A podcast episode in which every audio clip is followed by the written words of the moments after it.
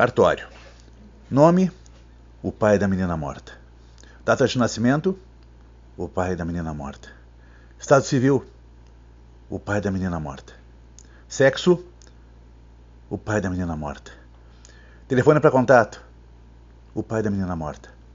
Assinatura: o pai da menina morta. O absurdo sofrimento de perder um filho tomado por uma enfermidade aguda tem como se intensificar em dor e mais dor se quem morre é uma criança de oito anos que se vai sob os olhos do pai. A esse tipo de episódio a coisa não encontra signo. A palavra não há, e se não há palavra, a história não se narra. Ela acontece aos cacos, vai de parte em parte, quase sem ligação, pois a morte de uma criança não tem lógica possível a uma história admissível, não tem nexo que a justifique. A narratologia atual tem pesquisado a literatura contemporânea e percebido nos novos narradores alguns atributos em elementos dissociativos, construções fragmentárias e perspectivas fragilizadas. O texto autobiográfico, em uma voz perturbada, traumatizada, abandona qualquer possibilidade de unidade estrutural. Tiago Ferro, contudo, em O Pai da Menina Morta, vai além e parece não querer propor nenhuma estética.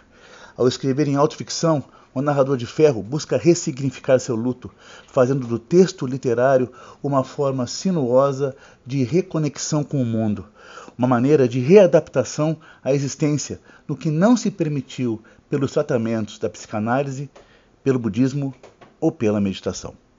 Sua narrativa se descostura no saber ser impossível, mas necessário refazer a linha da vida, por isso, a história que se reconstrói ou desconstrói em O Pai da Menina Morta não pode adotar alguma readaptação à ordem ou reequilibrar-se na resolução do conflito.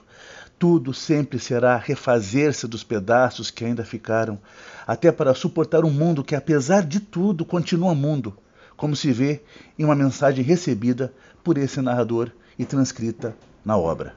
Face, inbox. A morte de sua filha não te humanizou. Você é um bosta. Vai para Cuba. O pai da menina morta, de Tiago Ferro, é da Todavia. É o nosso lombada frente.